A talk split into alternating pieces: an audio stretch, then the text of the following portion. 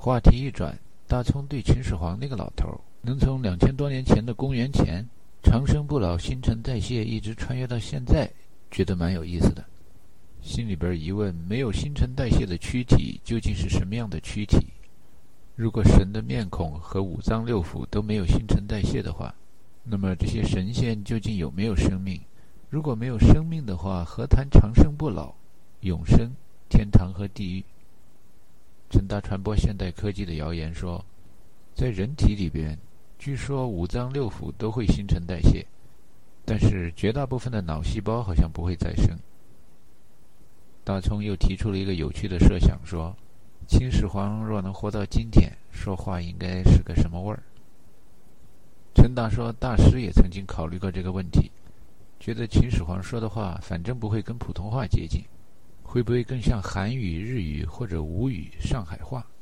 欲碰积云方来，不亦乐乎？而不是有朋自远方来，不亦乐乎？这朋友来的可真远。穿越以后，人们想用来对话的语言，会是一个很有意思的、无法逾越的难关。想想找出今天的青少年们能有几个听得懂方言的？再想想，如果听到的方言还是文言文，或者听到的英语比莎士比亚时代的英语更加杀人，那么想来绝对时空里的时间旅行，主人公到了目的地以后，存活率基本为零。大葱沿着这条思路想下去，也觉得很可笑。说在没有穿越的情况下，日常生活中人们交流通话的误解已经是举不胜举了。若能遇上外星人的话，若能遇上兵马俑的话。不知道那对话会不会比跟骡子和马对话更难？要不，也许比跟海豚和鲸鱼对话容易点儿。如果穿越到将来就容易了。各个国家都在说英语，英语变成了世界语。陈达说：“好啊，让我们贵阳人说上英语的话，把英语全给他染上贵阳口音。”亚伯拉罕·林肯 was born in a small log cabin in Kentucky. 这是初中的时候，一同学在那背课文。Abraham Lincoln was born in a small log cabin in Kentucky。新加坡哥们儿来点新州英语。I'll be big sucker if I believe that is English。说的是 I'll be a big sucker if I believe that is English，但是把好几个辅音音节都吃掉了。好像在人类的历史上，每次有人想让大家都统一到一种语言，适得其反的结果是。就在同时创造了好几种新的语言。有人发明了一种号称世界语的语言，Esperanto。结果现在在世界上说那种世界语的只剩下一小群人，又变成了一个孤独的部落。圣经里边说语言是上帝在巴比伦造的，但是很难想象上帝当年在巴比伦怎么样造出了各种各样的方言。你们这几个龟儿子说四川话吗？Why you son of bitches speak Texasian？上帝若能跟全人类交流的话，他用的语言必然不是某些人的语言，也不是某种形式的语言。数学是上帝的语言，音乐是上帝的语言。这多种多样的语言，就像人类信仰的过程中，有着水神、火神、山神、河神、土地神、太阳神，在每一个封闭的体系里，有着自己的一堆神。可是，当你不在那封闭体系里边的时候，会发觉神最后变得越来越少。最后变得只有无那么一个神。陈达说：“如果想通了，上帝其实老是在用中心思想跟人交流，而不是在用语言文字跟人交流的话，那么全世界人民能够真正用来互相交流的语言就是无言无语。”陈达说：“以前大师给他举出过很多无言无语的例子，但是总结的没有大葱那样精辟。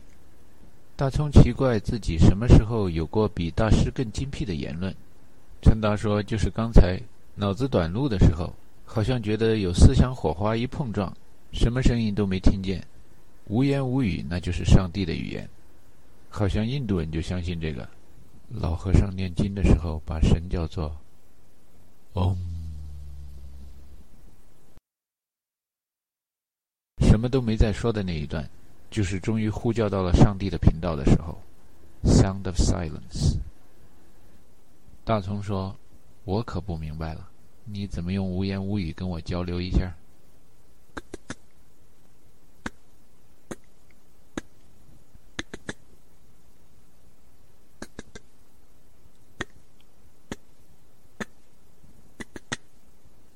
陈达说，这就是摩尔斯电码的救命啊救命啊，三个短代表 s 三个长代表 o 以前上大学的时候见过那些学气象专业的同学们用摩尔斯电码，后来出国以后才知道。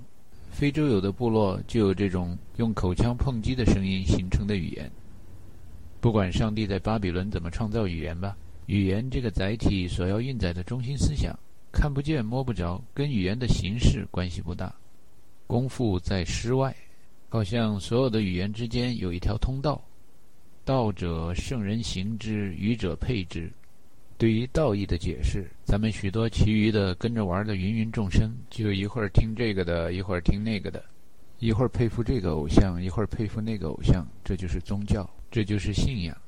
Mahayana、Hinayana，或者又叫 Theravada，翻译成大圣佛法、小圣佛法。因为有人认为后者有贬义，第三个单词被人翻译为“精英们的话语”。佛教中这两个分支的区别，就是在告诉人们，要领会语言里边真正说的什么。一种办法是从实践中、修行中领悟；另一种方法是听高僧们传一些教条，然后学来。进入学校学语言，就好像进入教会学宗教一样，有人会传出一些教条，还会有人把一些自然规律。历史人物给神化了，写成了神话，写成了童话，反正给拟人化了，写成人了。说到世上有山和水，就有山神和水神；说到世上为什么有烽火雷电，那就有火神、雷神，还有宙斯和他的老婆、孩子、兄弟姐妹们。说起谁创造了宇宙，创造了语言，这就有人神化出了跟耶稣三位一体的那个犹太人的神。既然上帝是翻硬币的。东方人里边也有人相信拟人化的长得跟人一样的神，比如相信道可道非常道的道家。本来创始人是不相信神有人的形状的，但是这么传下去，徒子徒孙的好几代以后，也会有人见道观、塑偶像，把老子说成太上老君，把庄子说成南华仙人。老子逆着地球人观察到的时间的方向旅行，可以到《封神榜》里边。顺着地球时间的方向旅行，可以到《西游记》里边。庄子喜欢向前看，也顺着地球时间的方向旅行，到东汉，跑《三国演义》里边去了。《封神演义》里边，老子是支持革命，站在人民的一边的；在《西游记》里边，老子是反对革命，不太喜欢齐天大圣孙悟空造反的。庄子无政府主义者，《三国演义》一开篇，庄子就穿越到东汉去了。传给张家三兄弟一本太平道的天书，从而引起了黄巾起义、天下大乱、群雄争霸。比起老子、庄子这样的先人，看看八仙过海的那八仙是哪儿来的？就是名气更小一点的知识分子被偶像化了。可是语言里边真正的通道，简称所要表达的道，无法用人的形象来描述，因为用中文说它是抽象的。不知道用希伯来语或者更老的犹太语言怎么表达，反正到了十六、十七世纪的时候，翻成了英语，变成了今天西方人们比较推崇的 King James 版本。说这个版本有着优美的文言文 （Biblical language）。In the beginning, God created the heaven and earth。可是这个版本老跟近代天文学观察到的现象冲突。上帝怎么样才能先造了地球，然后再造太阳？然后太阳系、银河系，这些概念也不用搞得那么清楚了。圣经里边自己就有答案：With man, nothing is possible; with God, everything is possible。只要删掉那段上帝跟人长得一样的章节，圣经其实还是可以自圆其说的。社会在进步，大家都在与时俱进，宗教人士也不能刻舟求剑。《吕氏春秋》里有一篇文章叫《察今》，意思是观察今生今世今天，事易时移，变法易移，这就是悟道的精华，就是革命事业发展的保证。于是新的圣经全球版上这么写 ：In the beginning, God created the universe. Universe 这个单词，听听日常生活中人们常说的 United, Unified，甚至 Uno。这意思就是统一。Verse，Black versus White，Red versus Blue，Brazil versus Argentina。不管是黑子对白子，红队对蓝队，还是巴西对阿根廷，Verse 就是对立的意思。 Universe 放在一块儿就是统一对立。统一对立，阴阳变换，有无相生，长短相形，聚散离合，开放体系，封闭体系。所有的语言之中都存在着通道。原来宇宙中的通道就是对立统一啊，那不就是矛盾吗？道者圣人行之，愚者配之。在基督教里边，这种现象的反应是，有的信徒相信进天堂的路，只要加入天主教就走通了。因为耶稣上了十字架，把众人的罪已经给赎了，所以只要听教皇和神父的话，大家都可以享受神的荣耀。但基督教徒中另一些人提出要效法基督，光享受耶稣上十字架的福利那哪行啊？真想赎罪进天堂的教徒，那也得为耶稣扛一扛十字架，得看行动。光在口头上、文字上传播信仰、传播福音，很快就变成传连锁信了。在科学语言里边，也存在着字面现象和思想内涵。一加二等于三，这种信仰在西方语言里边被人写成、说成 “one plus two equals to three”。在中文里边，被人说成一加二等于三，但是被人写成或者画成一小段线加两小段线等于三小段线。西方语言听说读写全都抽象，连个像都没有，像得到生活里边找。中文听说是没有像的，但是读写老在画像。不管是东方还是西方的语言，真正想要表达的抽象的意思，好像都在文字之外。数字里边奥妙也很多，有人把奥妙说成神了，另一些人把奥妙说成那不过就是道理。随便问一问，一二三四五六七八九乘以八等于多少？三秒钟之内说出答案来。在文革期间上小学的中国孩子，许多都能答出来，等于九八七六五四三一二。因为大家一学珠算，就是用算盘在那儿打，一上一，二上二，三下五除二，四下五去一，五去五进一，六上一去五进一，七上二去五进一，八去二进一，九去一进一。三盘打下来，每次乘以二，这可不就是乘以八吗？打完三盘，再练一下口诀：九去一进一，一二三四五六七八九，就变成了九八七六五四三二一。所以，一二三四五六七八九乘以八就等于九八七六五四三二一减九，就是九八七六五四三幺二。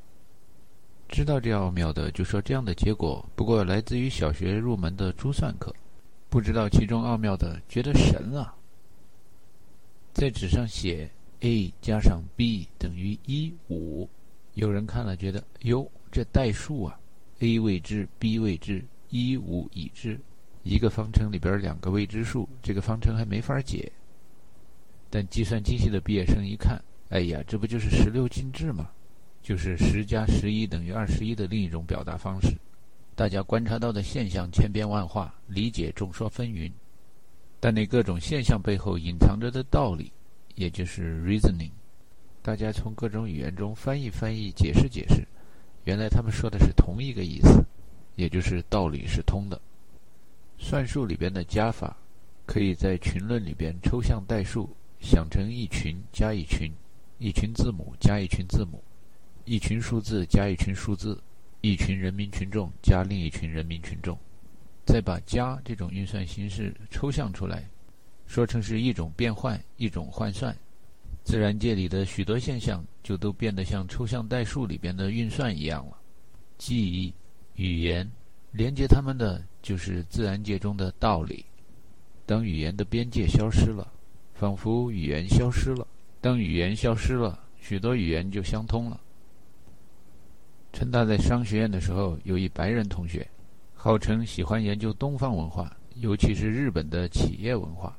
有一次跟陈大一起合作一模拟项目，为了在报告里边加一点文采，他虚构了一个故事，在文章的开头写道。这一天早上，在 Mr. Nissan 的书桌上，人们送来了这么一叠报表。陈达看到这开头以后，问他：“你为什么要想起虚构那么一个 Mr. Nissan？”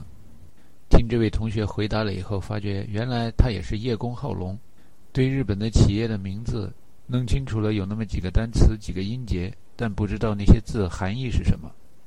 陈达给他提意见说：“你可以虚构 Mr. Toyota、Mr. Honda。” Mr. Komatsu，甚至你可以说 Mazda，不过这个得改一改，改成 Matuta。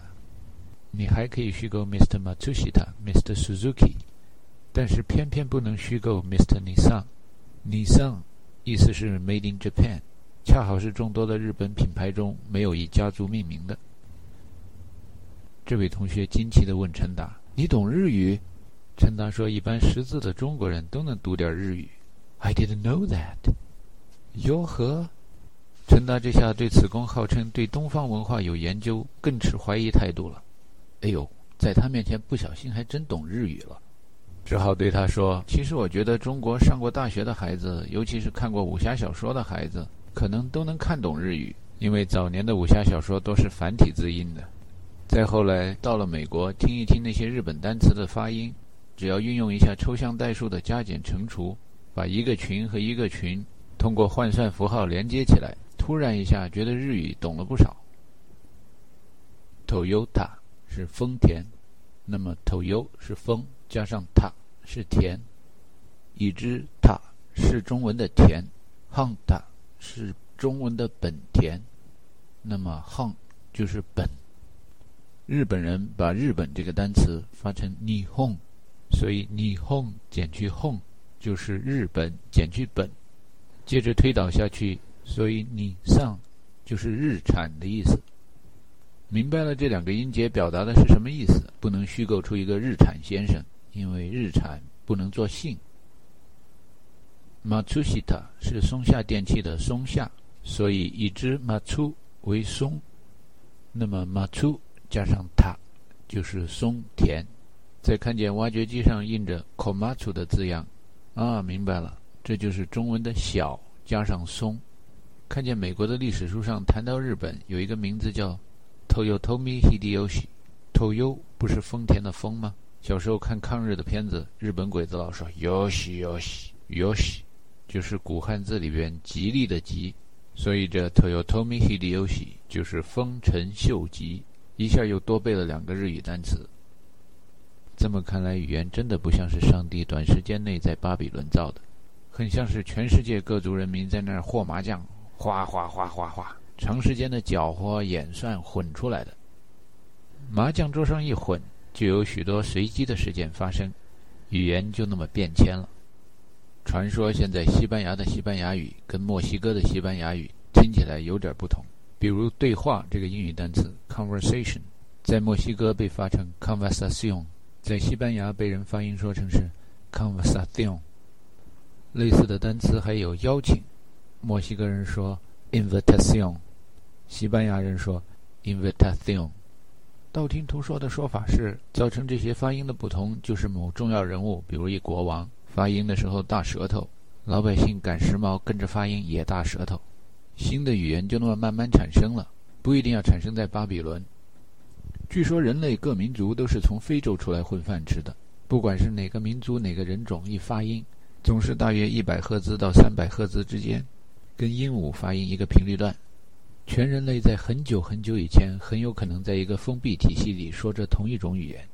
今天还可以看到许多语言学上的痕迹。某一次在学校里边做义工，帮着许多小学一二年级的孩子在那儿搭积木，有时不小心往后走了两步。陈达辉听见自己的女儿冰心在那焦急地喊：“No，爸爸，爸爸，No，No！” 一边喊一边用手护着他们小孩做的手工艺品，怕被粗心的爸爸一脚给踩碎了。这么喊完了以后，陈达停住了脚步。不仅许多小孩子看着他，许多小孩子的家长们也看着他。有印度的、巴基斯坦的、土耳其的，还有别的阿拉伯国家的家长。大家好奇地发觉，沿着丝绸之路上，一直走到欧洲，各个民族的人都知道“爸爸”是什么意思。更不用说“妈妈”那个单词了，妈妈那种称呼更接近“哦”，那个小孩第一个能发出来的音。爸爸也可以说成“爹爹”，所以英语里边也有 “dad” 这么一个单词。到过四川的人都知道，许多地方有这么一种民间习俗：把爸爸的哥哥叫大爸爸，把爸爸的弟弟叫小爸爸，最小的叔叔叫幺爸爸。某一阿拉伯人来解释，他们那儿也有这样的用法。比如阿里巴巴，就是有一个叔叔名字叫阿里。旁边听到这话的有一印度人也附和着说：“哎呀，这用法跟我们那儿一样。你瞧，现在在美国建的越来越多的那 Sri Sai Baba Temple，可不就是给某地的大伯大叔建的寺庙吗？陈达越观察越觉得，沿着丝绸之路上，从西到东，从东到西，有趣的语言现象还远远不止上面说的那些。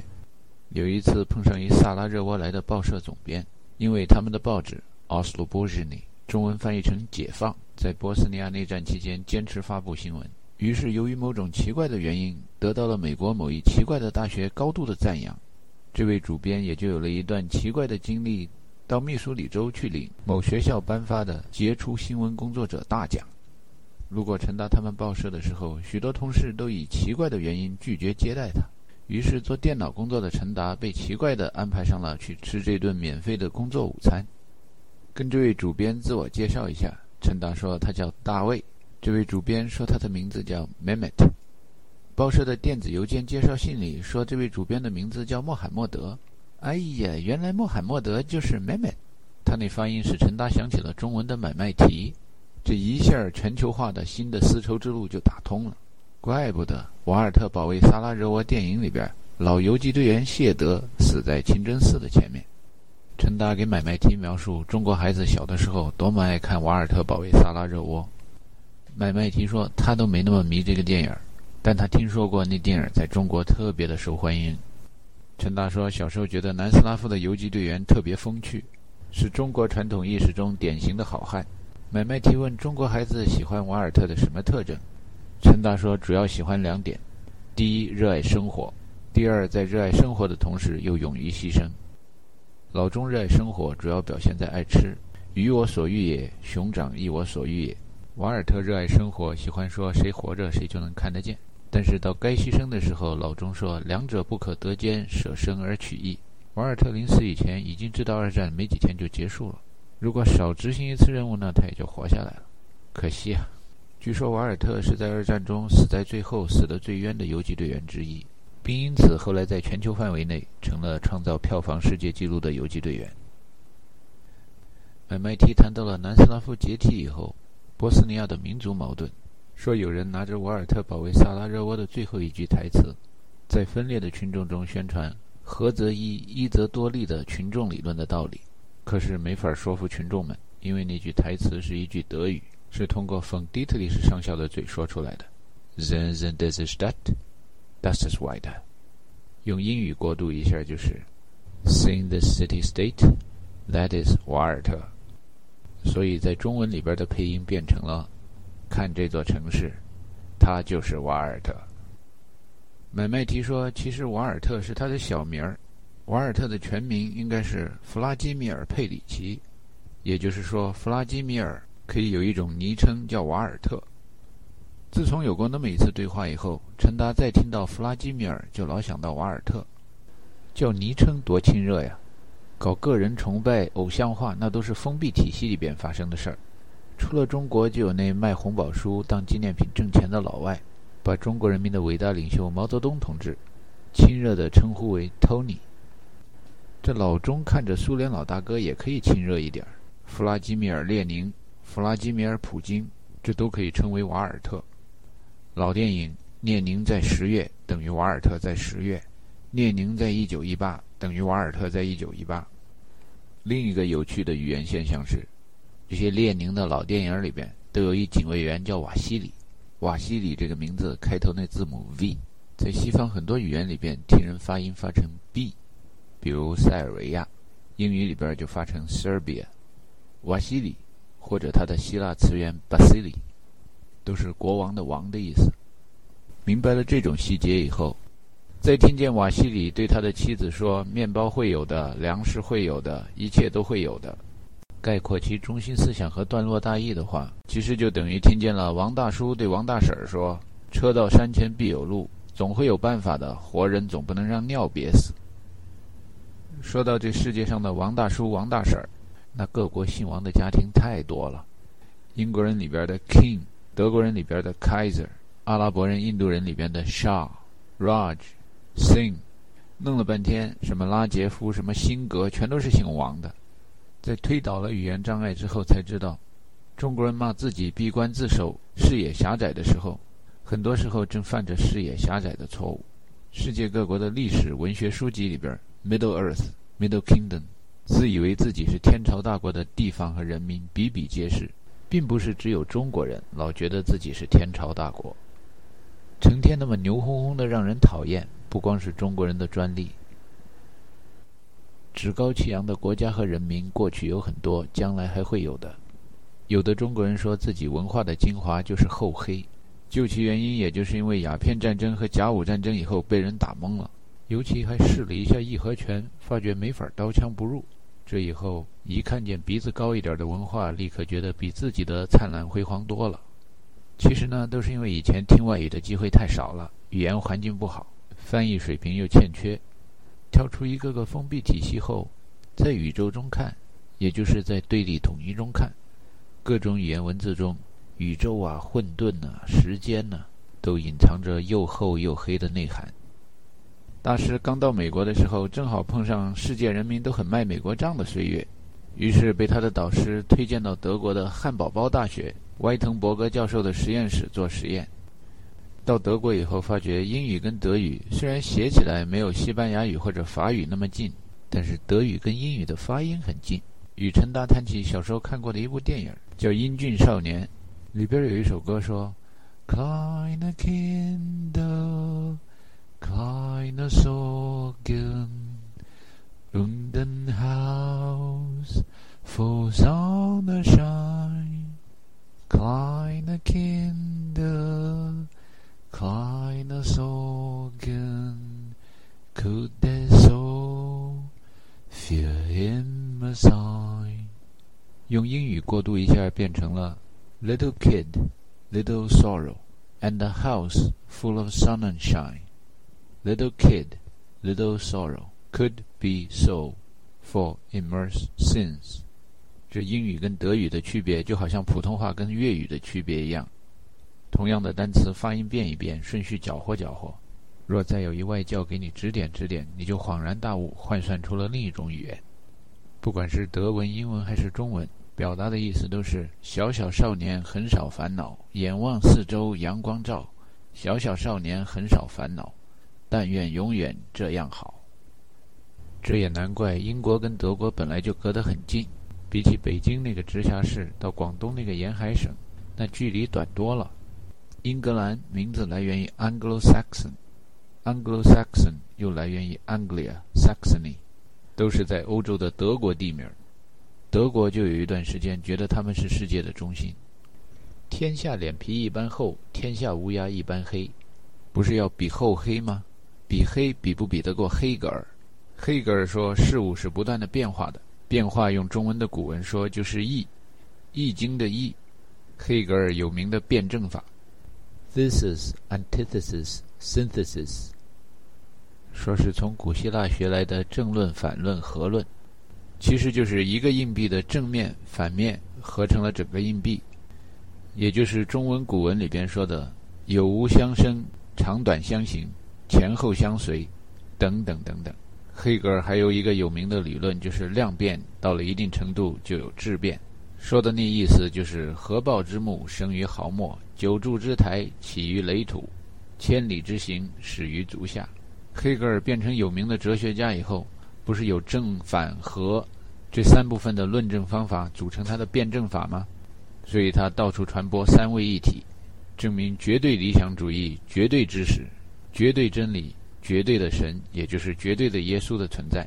黑格尔变成大牌哲学家出名以后，他关于东方哲学的评论信徒也很多，但黑格尔肯定是不认识中文。而且对中国哲学的评价论据都来自于一些不学无术的翻译。对《易经》中八卦那两种线，他唯一的理解是女人和男人，中间断了的阴爻为女人，中间没断的阳爻为男人。这么画一条线断不断，跟男和女有什么关系？Was vernünftig ist, das ist wirklich. Und was wirklich ist, das ist vernünftig. 能推导出来的是真的，是真的能推导出来。黑格尔感到中国的哲学很没有道理。黑格尔在讲课的时候讲到《易经》，除了男人、女人以外，他没给学生介绍什么东西。他自己出名的观点之一就是事物是不断变化的。可是他竟然没有强调《易经》的“易”，那个“易”中文就是变化的意思。对于《道德经》，他的评价是：这部书里说的东西没有确定性，没有准确的定义，所以是很原始的哲学。对于孔子和《论语》，他说这是一个有小聪明但是很实际的人，写下了一些实用的、有智慧的做人之道。谈到中文，黑格尔的语言障碍看来蛮大的。黑格尔算革命导师马克思的导师，他的许多备受推崇的观点，恰好是中文的文言文里边已经有人说过的观点。善意一点理解，可以说他被不学无术的骗子翻译忽悠了。总不能怀疑人家学术上剽窃，暗地里有好几个更高明的翻译在那儿间接的帮他，在阴暗的角落里不断的练练有词的玩文章本天成妙手得知的游戏。许多人以为学很多种语言，只有从小孩子的时候学才能做得到，实际上那是被彻底的忽悠了。熟能生巧，什么年龄开始都不晚。在西方做助教或者做正式的老师以前，有一种训练叫记忆训练。目的是告诉讲员们如何增强学生的记忆力。许多做过 T.A. 的学生都经历过这种班。陈达参加的培训班里有一叫约翰逊的白发老教授，对着教室里的十几个小老师们说：“每个人的脑子里都有脑电波，用脑电波来测量人的记忆，把它显示在仪表上。人的短期记忆形成了一种遗忘曲线，记住一个什么东西，慢慢就忘了。这电波的波形就像写人字的那么一撇一捺。”那一捺，约翰逊接着从左到右画了好几捺，说：“学生要是忘了，提醒他一下，就相当于又画了一捺，再画一捺，再一捺，再一捺，这下黑板上就出现了锯齿波的波形。然而某时人能碰上某种奇妙的机缘，这种锯齿波没准还能交叉覆盖、相互叠加。碰上加拿大人来点法语忽悠人的说法，整个一傅里叶变换呢。Transfer me the f l e 越来越多的锯齿波在示波器上叠加，最后就那么精卫填海、愚公移山一样，把本来千山万壑的锯齿波图形变成了一条宽带。约翰逊说：“这就是老师帮助学生学知识的过程，帮助引导和激发学生，把大脑中短期记忆的沟沟壑壑填它个沟满壕平，也就是变成了一条带子。这样，老师也就达到了让学生对知识有长期记忆的目的。”陈达跟大师后来交流起他们受教师培训的经历的时候，都感叹：原来脑细胞里的记忆居然都是填土填出来的。世上的土从哪儿来呢？土壤有的从岩石风化而来，比如人们见到的沙土；但是更多肥沃的土壤是从有机物分解而来。落叶不是无情物，化作春泥更护花。若在土里刨根问底的话，有生命的地方更容易产生生命。有记忆的地方，不管多牵强附会，更容易产生记忆。所以，学语言的年龄并不是越小越好。到了一定的年龄，大家都用同样的方法学语言，也就是先学做鹦鹉，然后再学着对话；先学着照葫芦画瓢，然后再学着写字。这种时候，某些学过中文的留学生会发觉，年龄大一点、修行的年头长一点的学生占的便宜大了。比起西方的学生来吧。包括比起 A、B、C，要学点什么日语、韩文、越南话，都觉得有点不好意思，占便宜太大了，好像偷跑一样。因为语言像生命一样，在肥沃的土壤里边有了养料更容易长。要想穿过东方和西方之间另一些语言的障碍，好像比起西方的同学们还是幸运了许多。比如像 Salam，是阿拉伯语里边和平的意思，所以 Islam 这个单词。就是说，跟上帝讲和，顺服上帝。那么信伊斯兰的人，前面加一个 mu 的音，就好像加上 man woman，这么一运算下来，Muslim 就是顺服上帝的人的意思。Jihad 中文翻译成圣战，今天的英语新闻里边一报就翻译成是恐怖主义者袭击西方。但是其实这个单词最早的原意是，不光指拿着枪的斗争，更重要的是思想灵魂的斗争。怎么样在思想上想通了，顺服真主，那就叫 jihad。再牵强附会一下，在语言里边，沃土感染沃土，生命孕育生命，就可以演化出另一个单词 ijtihad。这就是神学研究追求伊斯兰的教义的意思。mu 不是人的意思吗？所以 m u j t a 或者听另一些人发音成 m u j t a 就是有修为的伊斯兰神学研究者的意思。mujahidin。就包括拿枪的和不拿枪的伊斯兰的战士信徒。美国在反恐战争中想把民主传到中东去，但是听到名嘴们经常提起一些伊斯兰的普通名词，就脸红脖子粗的，似乎非常过敏，一开口就犯概念错误。这样的宣传部门怎么样跟中东交流，很让人担忧。从东方来美国留学的理科学生，对于童话或神话的束缚，感觉到没有像西方的同学同事那样被绑得那么紧。不管在哪种语言里吧，学会写“神”这个字的人。不一定会写“无神论”这么三个字，但是会写“无神论”三个字的同学，一般都会写“神”这个字。虽然在比较 “theologian” 和 “atheist” 这两个单词的时候，会发觉同样的现象在英语里边也存在，但是这样的道理翻译以后说出来给人听，并不是很浅显易懂。想给今天的西方人解释，印度人、中国人以及等等等等的东方人有着他们自己的信仰。许多今天自认为精英的知识分子们还不那么认可。看着鸦片战争和甲午战争的结果，有时在生活中或屏幕上会听见一些传教人说：“I've been to East and Southeast Asia recently. It was sad to see. It was so sad. Those people were just worshipping idols. Those statues made of wood and mud. They can't hear you. They won't give you any help. It was so sad.” 哥们儿说完以后，亮出一十字架，好像金属材料做的东西就不是偶像了。不少人质问中国人：“中国人到底有什么信仰？”大师给陈达开玩笑说：“如果这问话的是在中国受过高等教育的人的话，then God help you。”当渐渐的读懂了越来越多的语言底下藏着的中心思想以后，会发觉同样的中心思想，其实在人类历史中，曾经像阴阳四季一样。一浪一浪的周而复始，来来去去。黑格尔哲学被捧他的人说成是影响了他的同代人，比如像冯克劳塞维茨，被认为启发了他后代的革命；比如像马克思和共产主义，也被认为启发了他后代的反革命；比如像希特勒、种族主义、纳粹和法西斯主义。但是仔细读一下黑格尔哲学的中心思想，很多他想表达的意思。其实，古希腊人说过，古中国人说过，古以色列人还是叫古犹太人的也说过：“阳光之下永无心事嘛，就是那么回事儿。”碰上那特教条的基督徒，还给你纠正纠正，是“日光之下永无心事”。不知道这希伯来语后来翻成英语，再翻译成中文，到底阳光和日光有什么区别？在真空中毫无阻力的情况下。有一个质量为 m 的物体从东方向西方以 v 的速度前进，二分之一 mv 平方。见到这样的文字，高中毕业的学生们都知道，这说的是动能。与此同时，在同一真空环境中，有一质量为 m 的物质以 v 的速度从西向东运动。假设两个物体装个正着，在宇宙中彻底消失了。释放出的能量是二分之一 mv 平方加上二分之一 mv 平方。